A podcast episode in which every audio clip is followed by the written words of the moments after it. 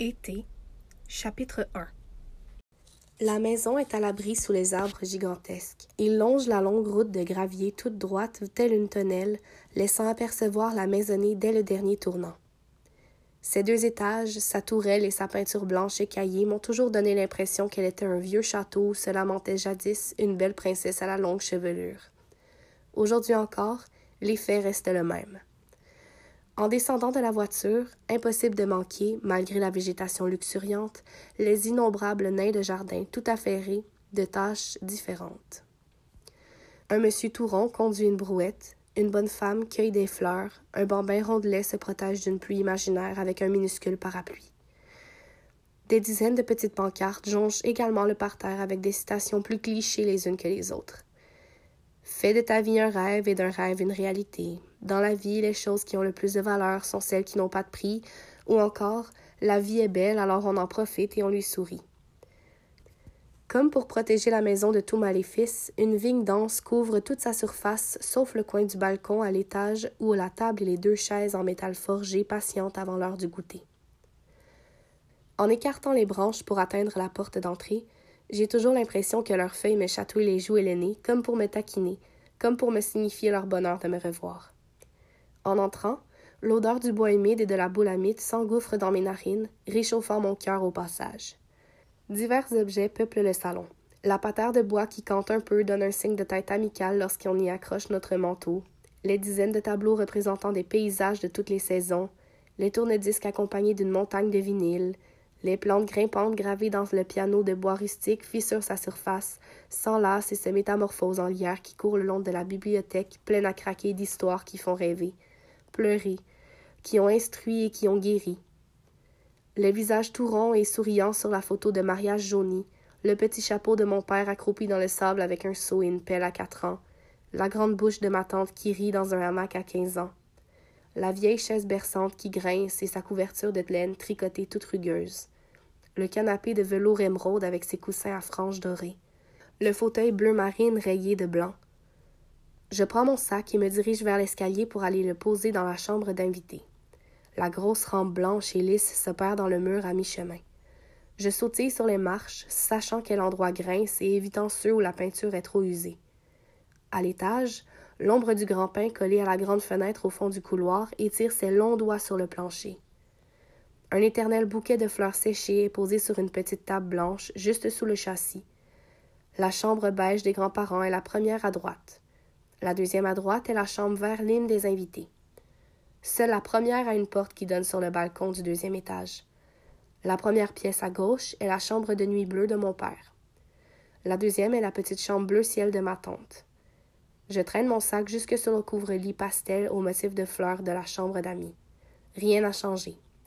Les tentacules en tire-bouchon de la vigne qui s'accrochent à la moustiquaire de la fenêtre ronde, le bout de plafond qui penche, le lit a toujours ses vieux draps défraîchis si réconfortants qui sentent le vent, la table de chevet au tiroir qui grince et à la poignée un peu dévissée, la petite lampe à l'abat-jour de tissu fleuri et à l'ampoule jaune, le tapis rugueux tressé ovale dans des tons de bleu pâle, vert lime rose pastel, le coffre de bois qui sent la boule à mythe rempli de douillettes dont l'intérieur est tapissé de pages de journaux jaunes, une copie de Le Jardin de Monet à Giverny, imprimée sur laminé dont les couleurs ont pâli à cause du soleil, l'élégante coiffeuse poudreuse blanche au miroir rond, aux gravures fleuries et aux poignets en forme de rose, le petit banc rembourré assorti avec ses pieds de biche à sabots.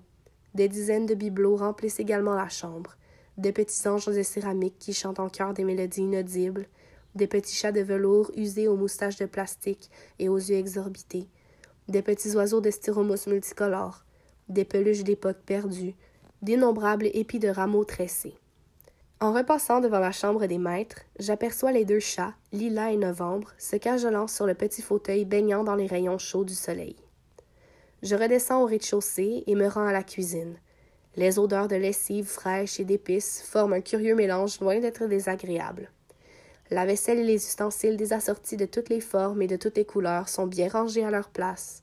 Des livres de recettes ouverts s'empilent sur un chevalet, les cheveux de ciboulette, de basilic, de persil, de coriandre et de menthe, des petits pots de terre cuite sur la tablette au-dessus de l'évier, la branche de coudrier fixée sur le cadrage de fenêtres extérieures servant à prédire la température, les guenilles multicolores pendouillant de la poignée du vieux four, le réfrigérateur turquoise marmottant recroquevillé dans son coin. La véranda sert principalement de petite salle à manger. Avec sa petite table de bois et ses chaises dépareillées de toutes les couleurs, ses multitudes de plantes vertes suspendues ou jonchant le sol, la vigne couvrant partiellement le moustiquaire et offrant un éclairage marbré, la banquette où reposent des coussins déplumés, elle offre une ambiance chaleureuse. En ouvrant la porte vitrée, on tombe sur trois marches et un sentier de terre pas plus large que la main qui serpente à travers les hautes herbes. Les arbres, en surpopulation aimables, savent quelles branches écarter pour que les plantes du potager poussent dans la chaleur des rayons du soleil. Bienveillants, ils aiment regarder mes grands-parents quand ils s'affairent à enlever les mauvaises herbes, arroser les bonnes herbes et leur chanter des comptines lorsqu'elles perdent l'envie de vivre. Des languettes de bois identifiées au nom de tous les aliments sont plantées dans la terre. Carottes, choux, laitues, rhubarbe, courgettes, concombres, melon miel, melon d'eau, haricots, tomates, tomates cerises, cerises de terre, poivrons, oignons, ail, échalotes, patates, tournesol. Certains sont prêts à être cueillis, tandis que d'autres attendent leur tour pour pousser. Les feuilles du pommetier, du cerisier et du prunier s'entourent autour des branches comme pour consoler leurs pleurs de pétales de fleurs. Les oiseaux et les cigales donnent un concert assourdissant et joyeux. Les arbres se penchent sur le pavillon circulaire, espérant deviner ce qui se trame sous son toit. Les trois poules, vaillantes, peureuses et marjolaines, potinent en picorant leur moulée ou longent les grillages de leur enclos à queue leu Dans le fond de la cour, à l'ombre du saule pleureur, mes grands-parents sont assis dans la balançoire de bois. En m'apercevant, ils se lèvent péniblement, un sourire aux lèvres, posant tambour de broderie, livres et lunettes de lecture. Nous nous donnons des câlins et de nos nouvelles. Je discute avec eux quelques instants, puis va chercher mon livre, comme il n'y a rien d'important à l'horaire. Je me couche dans l'herbe de la cour, profitant de la vue. Les minces filaments de nuages fusionnent et défusionnent. Les pommes de pin rondes se serrent sur les branches. Juste sous l'arbre, j'ai une vision bleue quadrillée de bois et d'aigrettes.